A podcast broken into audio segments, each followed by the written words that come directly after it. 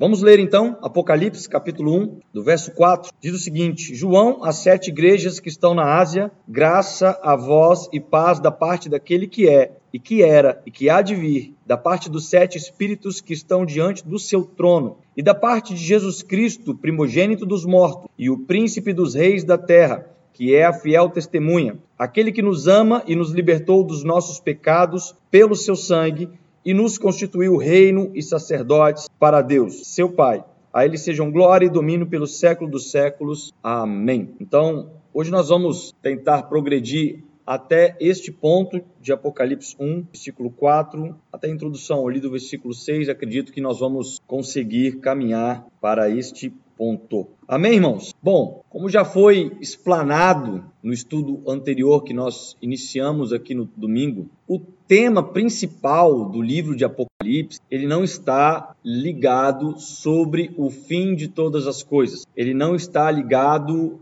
é, sobre o fim do mundo. Ele está como tema principal a revelação de Cristo Jesus, o qual Deus entregou para João e para seus servos, como nós vimos no versículo 1. Então, a manifestação da multiforma graça e beleza de Jesus, que é muito bem explicada, tá? muito bem explanada, muito bem revelada em Apocalipse, nos leva a compreender sobre a plenitude das demais profecias correlacionadas com o fim dos tempos, tá? E Consequentemente, quando eu falo de fim dos tempos, eu falo início de todas as coisas convergindo ali em Jesus Cristo. Tá? Então, este é o tema principal de Apocalipse. Esta é a mensagem principal de Apocalipse. E é essa percepção que João, quando ele, ele faz a introdução às sete igrejas, a partir do versículo 4, essas sete igrejas que estão na Ásia,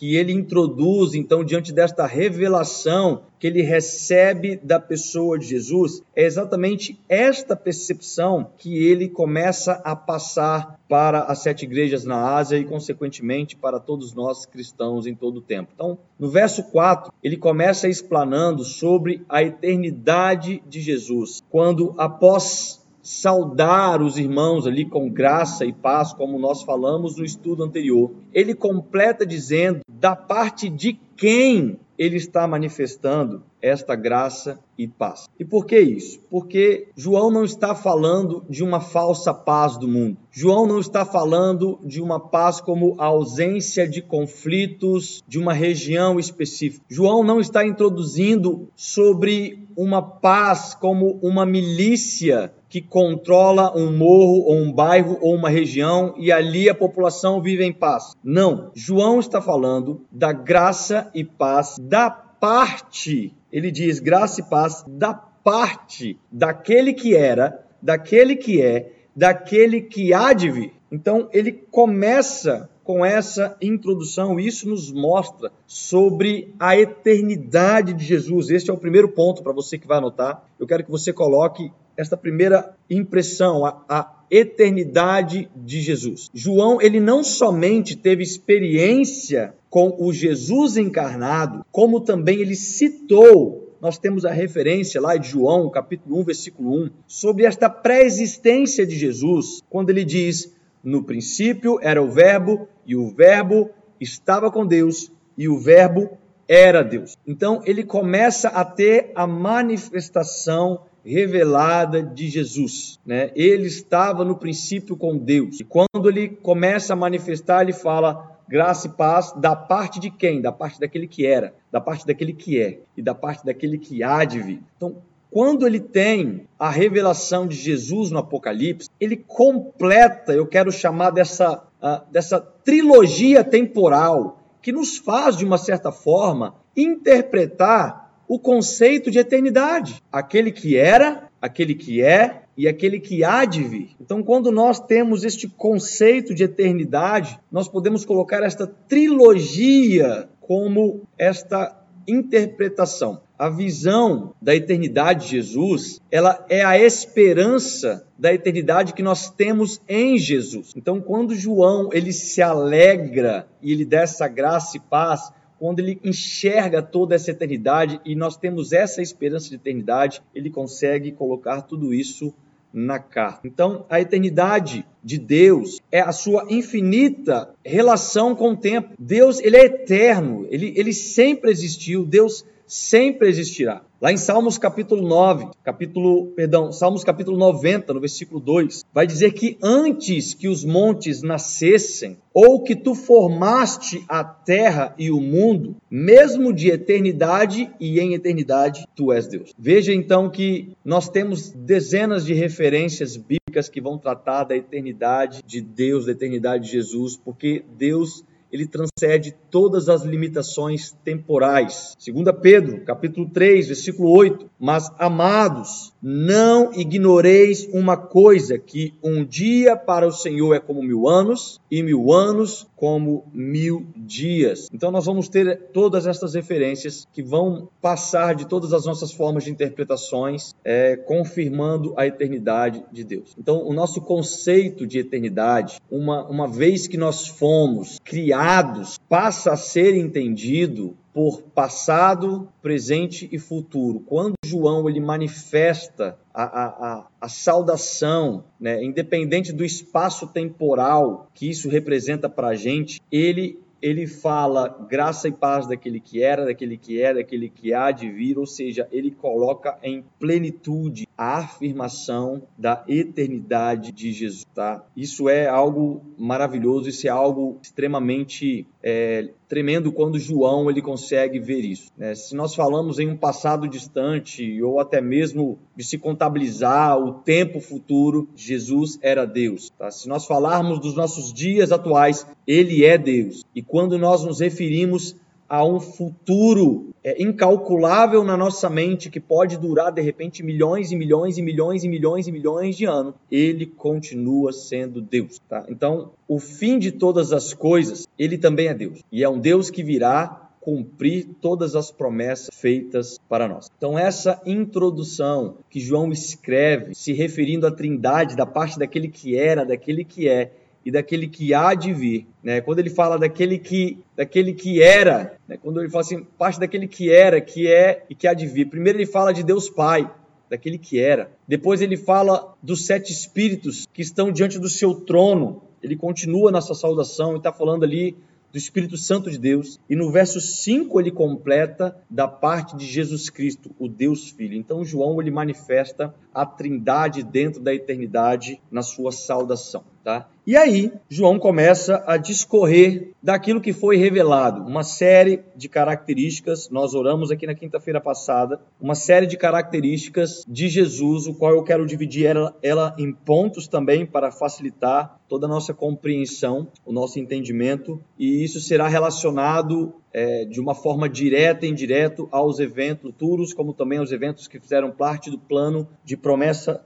de Deus, tá? Então nós vamos depois dessa saudação eterna da Trindade que João faz. Ele começa dizendo sobre testemunha fiel, né? Da parte de Jesus Cristo, a testemunha fiel. Então anote aí essa primeira característica exposta que é a testemunha fiel e mostra que Jesus, ele foi fiel durante todo o seu ministério. Jesus, ele nunca deixou de testemunhar sobre o Pai. Mesmo na hora do sofrimento e da morte, Jesus, ele permaneceu fiel. E como profeta, ele vem para revelar o Pai. A palavra diz que ele ele fala o seguinte: Eu vim para fazer a vontade do meu Pai. Então Jesus é classificado por João como esta, classificado não, né? Ele é visto por João como a testemunha fiel. E essa característica, ela tem nos mostrado, ela tem, ela vem mostrando o início de um retrato do noivo da igreja. Preste atenção nisso. Isso começa a nos mostrar como nós devemos enxergar o noivo.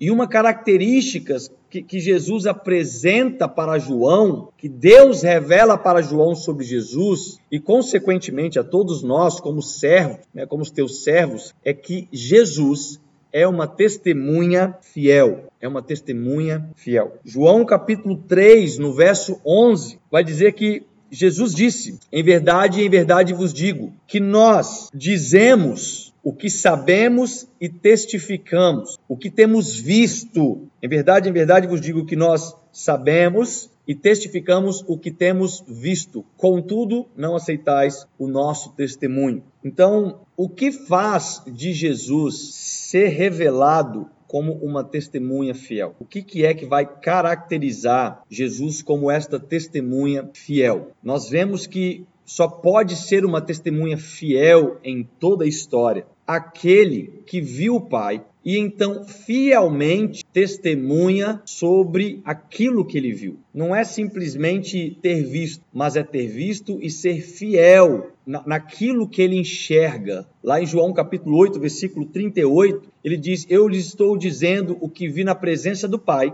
E vocês fazem o que ouviram do Pai de vocês. Então Jesus falava aquilo que ele havia visto na presença do Pai. É, Jesus, ele falou, Jesus, ele agiu de acordo com aquilo que ele viu do próprio Pai. Então, como já falamos anteriormente, em João capítulo 1, versículo 1, né, ele estava no princípio com Deus e todas as coisas foram feitas por intermédio dele. Então, tudo aquilo que Jesus testemunhou aqui na terra, tudo aquilo que Jesus fez aqui na terra, foi a partir de uma testemunha fiel, não só por aquilo que ele viu na literalidade por estar com o Pai, mas pela fidelidade de manter toda a forma de testemunhar ainda quando foi subjugado à morte. Tá? Esta confirmação de testemunha, de testemunha fiel, ela vai ainda mais além quando nós vemos em João capítulo 5, no versículo 19, né, que ele vai dizer, retomando a palavra,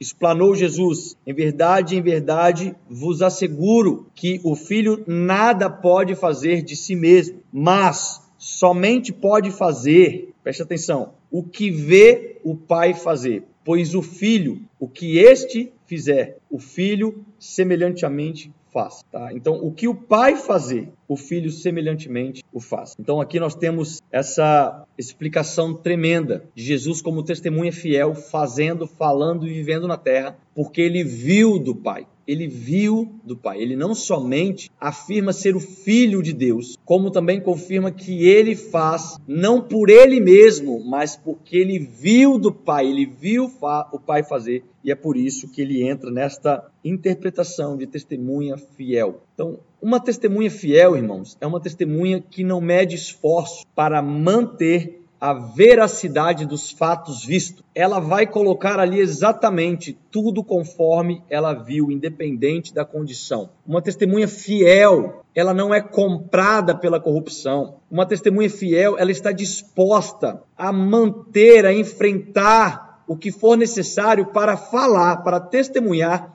aquilo que ela viu. Então, a fidelidade de Jesus como testemunha de Deus, ela, ela ela tem uma expressão tão grande que ela foi maior do que a própria vida, ao ponto que ele se entregou em prol da verdade. Ele se entregou na cruz em prol da verdade. E é exatamente aí que a gente vê João revelando então uma segunda característica. Primeiro ele fala testemunha fiel, então ele vai para o próximo ponto. Anote aí, ponto 3 do nosso esboço de hoje: primogênito entre os mortos. Ele é o primogênito entre os mortos. Este é, é outra revelação que João vê. Então, Jesus, ele foi fiel até a morte, mas a morte, ela não conseguiu parar Jesus. E esse ponto em especial, irmão, me mostra muitas revelações. Uma delas é que Jesus, por causa do seu testemunho fiel, ele foi obediente ao ponto que foi morto por causa da sua obediência, por causa desta obediência em testemunhar fielmente levou Jesus para Filipenses capítulo 2, no verso 8, vai dizer: "E achado na forma de homem,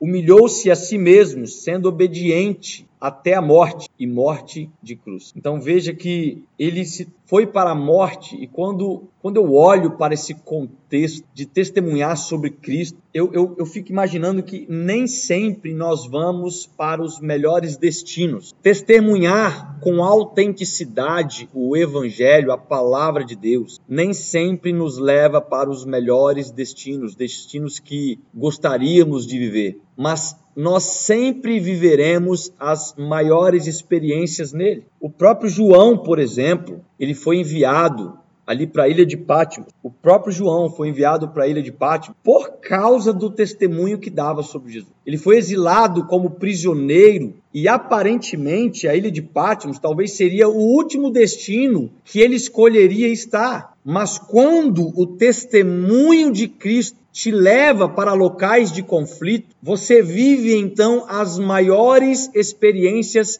em Cristo Jesus. Isso foi o que aconteceu com João. O testemunho de João levou ele para ser exilado como prisioneiro na ilha de Patmos, mas foi lá naquele destino que João teve então a sua maior experiência, a sua maior experiência, ele recebeu a revelação do Apocalipse, ele recebeu a revelação de Jesus quando ele foi exilado por causa do testemunho. Ele teve a revelação do Cristo glorificado e das coisas que em breve iriam acontecer. Então fica aqui um grande ensinamento para nós sobre é, um grande ensinamento para nós sobre sermos testemunhas fiéis. É que quando nós somos testemunhas fiéis, talvez nós podemos ir para destinos que não nos agradam, mas é exatamente nestes lugares que nós vivenciamos as maiores experiências por sermos fiéis, tá? Jesus também, como fiel testemunha do Pai, se achou em forma de homem, humilhou-se a si mesmo, foi obediente e foi levado para a cruz. E ali na cruz ele recebeu o título de primogênito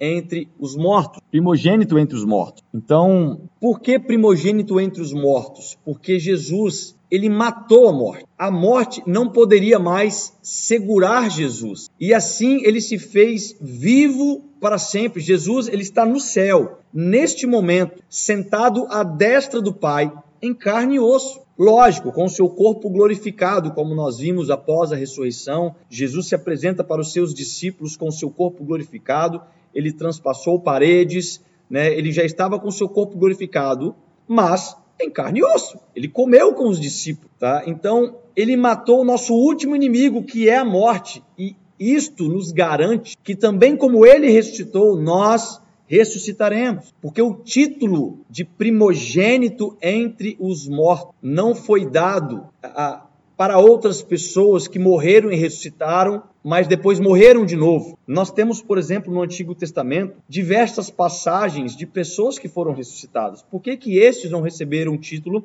de primogênito entre os mortos? A resposta é simples, a resposta é porque todos eles voltaram a morrer. Eles ressuscitaram por um milagre, mas eles voltaram a morrer. Jesus, ele é primogênito entre os mortos como primícia da ressurreição. Ele venceu a morte, e ele venceu a morte para sempre, né? Ele venceu a morte para sempre. Para sempre Jesus, ele vai viver na forma de 100% Deus e 100% homem. É, quando estava falando há um certo tempo atrás sobre cristologia, a gente se atenta sobre esse ponto, nós temos que entender que Jesus está no céu com seu corpo de carne e osso, né? E isso nos mostra o porquê ele é o primogênito entre os mortos. Paulo ele confirma em 1 Coríntios capítulo 15, versículo 20, ele diz: "Mas de fato Cristo ressuscitou dentre os mortos e foi feito as primícias dos que dormem". Então, o primogênito dentre os mortos é a garantia da ressurreição daqueles que já morreram com Cristo Jesus. Isso nos dá, isso nos remete ao dia da ressurreição. É, Jesus ele foi o primeiro a ressuscitar para a eternidade como homem e isso nos dá garantia. O primogênito entre os mortos fala que logo atrás dele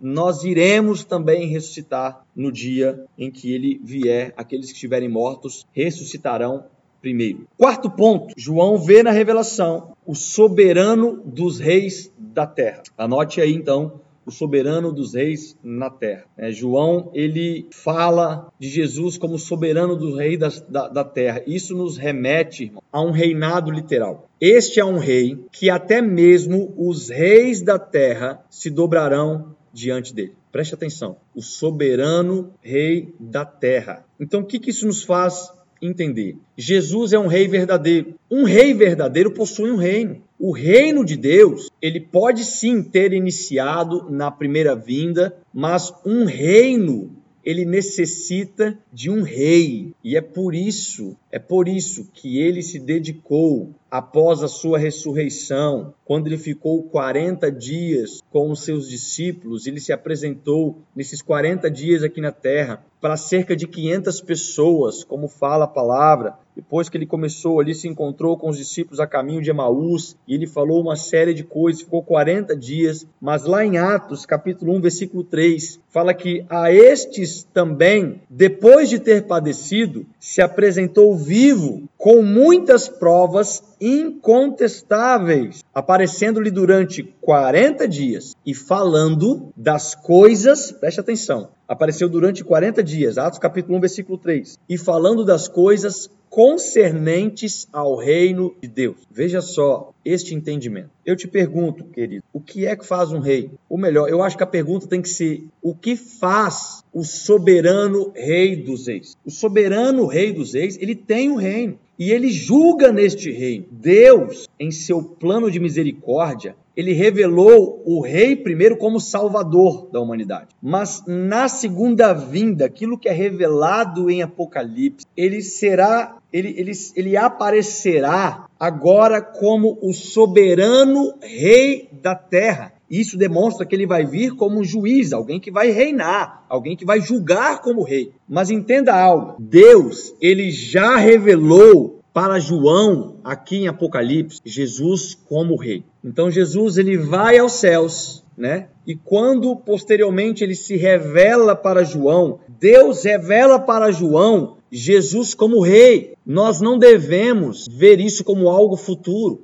O rei, ele não é futuro, o rei, ele é presente. E isso deve mudar até mesmo o nosso comportamento em não enxergar Jesus como o nosso Salvador. Que isso, pastor? Você é louco falar uma coisa dessa? Não. Nós devemos enxergar o Jesus como nosso Senhor. E o nosso Senhor exige fidelidade. O nosso Senhor exige lealdade. E isso não é concernente a coisas futuras, isso é concernente ao hoje, isso é concernente ao agora. Quando falei em um certo tempo sobre epistemologia e eu mostrei que nós precisamos enxergar Jesus como nosso Senhor, nós temos diversas passagens bíblicas que vai nos mostrar sobre a necessidade de reconhecer o senhorio de Deus. Então, quando Jesus vier em sua segunda vinda, nós iniciaremos um reino perfeito com um rei perfeito. Abre comigo Zacarias capítulo 14, versículo 14, e depois no versículo 16. Zacarias capítulo 14, versículo 14, e depois no versículo 16. Diz o seguinte: Judá também lutará contra Jerusalém e se ajuntarão as riquezas de todas as nações circunvizinhas, ouro e prata e vestes em quantidade, certo? Agora vai comigo para o verso 16. Então todos os que restarem de todas as nações que vieram contra Jerusalém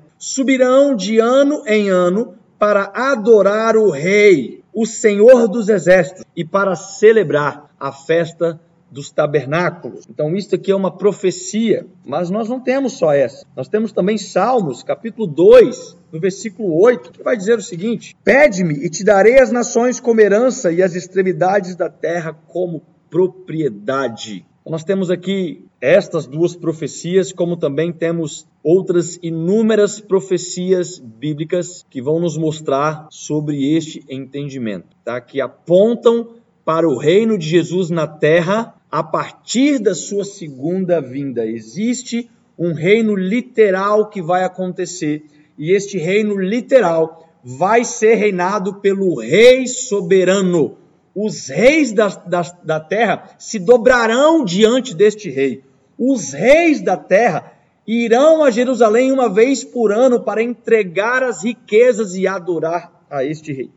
Aleluia. Então volta lá para Apocalipse capítulo 1 de novo. Vamos continuar agora no quinto ponto. E o quinto ponto agora, ele diz, é aquele que nos ama. Anote aí, aquele que nos ama. Então não somente João teve a revelação de Jesus como testemunha fiel, primogênito entre os mortos, o soberano rei das terras, mas ele vislumbrou como algo que nos constrange em todo o momento. Ele nos ama. E essa é algo que nos constrange. Aquele que nos ama, presta atenção, ele não escreveu em uma conjugação passada. Ele não escreveu em uma conjugação futura, mas ele escreve em uma conjugação presente e contínua ele nos ama. Esse amor, irmãos, ele não é medido. Nós não temos como comparar, nem mesmo, sei lá, nós não podemos falar nem mesmo sobre um amor de mãe, que a palavra vai dizer que ainda que uma mãe se esqueça do seu filho, ele não se esquecerá de vós. É um amor incondicional. O conhecido versículo de João 3,16 fala que Deus amou o mundo de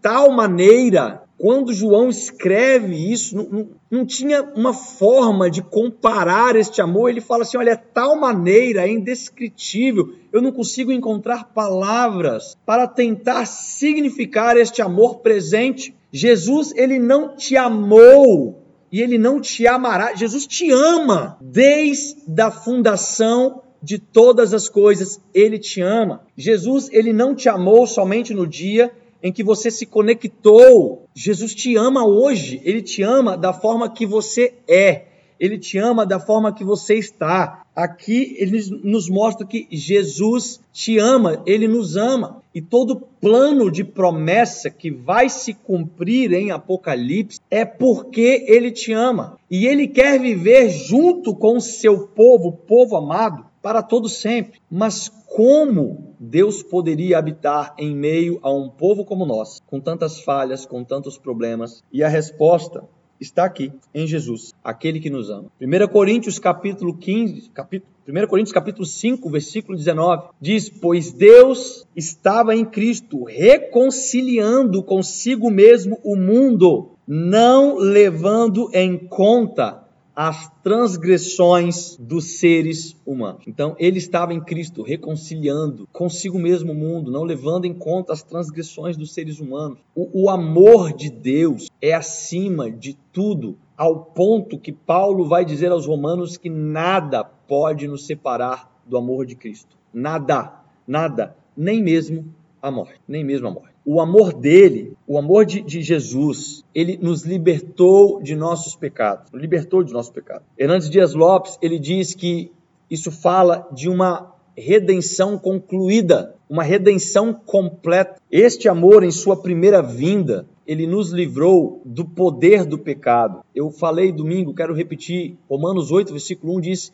Portanto, já não há mais condenação para aqueles que estão em Cristo Jesus, certo? Então, este amor em um primeiro momento, nos livrou do poder do pecado. Quando Jesus vai ao céu o Espírito Santo vem, ele nos livra, perdão, primeiro ele nos livra da condenação, depois ele nos livra do poder do pecado, através do Espírito Santo. Mas quando ele voltar na sua segunda vinda, revelada em Apocalipse, ele vai nos livrar da presença do pecado. E isso tem um propósito, que é o sexto ponto que eu quero que você anote aí. O sexto ponto é no início do versículo 6, que ele diz: Nos constituiu reino e sacerdotes. Nos constituiu reino e sacerdote. Então existia um propósito para a nossa libertação do pecado. O propósito foi de nos fazer reino e sacerdotes. A redenção de Cristo, ela cria um povo sacerdotal. Então ele nos ama, ele nos ama ao ponto que ele nos tira de um lamaçal de pecados e então ele nos coroa como reis e sacerdotes para Deus. Deus, o homem e a terra, na segunda vinda, eles vão assumir as suas justas posições por meio de um alinhamento, de um realinhamento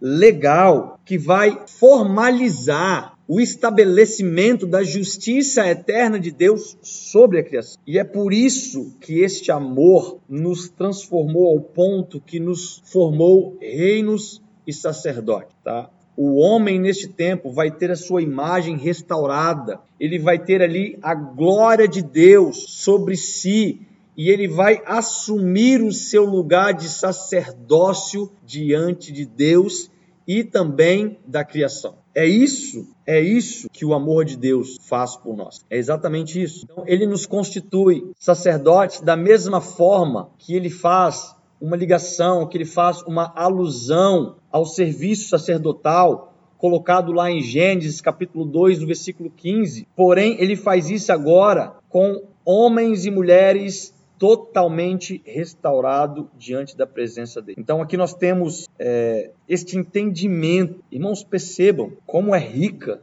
a revelação de Apocalipse e é por isso que quando quando nós vimos no versículo 3, bem-aventurado os que leem e que também ouvem essas palavras e guardam as coisas que nelas estão escritas. Então nós temos que compreender esta palavra e nos alegrar de, de ler, de ouvir e de guardar estas palavras, pelo entendimento de um rei soberano, o primogênito entre os mortos, a fiel testemunha, aquele que é, aquele que há, aquele que era, aquele que é, que há, que há de vir, né? Aquele que faz parte da Trindade eterna. Isto é algo maravilhoso e eu quero parar por aqui, tá? E nós vamos continuar no domingo. Quero encorajar você a reler estes pontos, a reler este texto, deixar também o Espírito Santo de Deus falar ao teu coração e então nós vamos continuar crescendo em muitas áreas, em muitos pontos desta palavra tá bom? Que Deus abençoe a sua vida e a gente se encontra nas demais programações, que você possa crescer em graça e sabedoria mediante a palavra de Deus, tá? Um beijo para todos vocês, que Deus abençoe.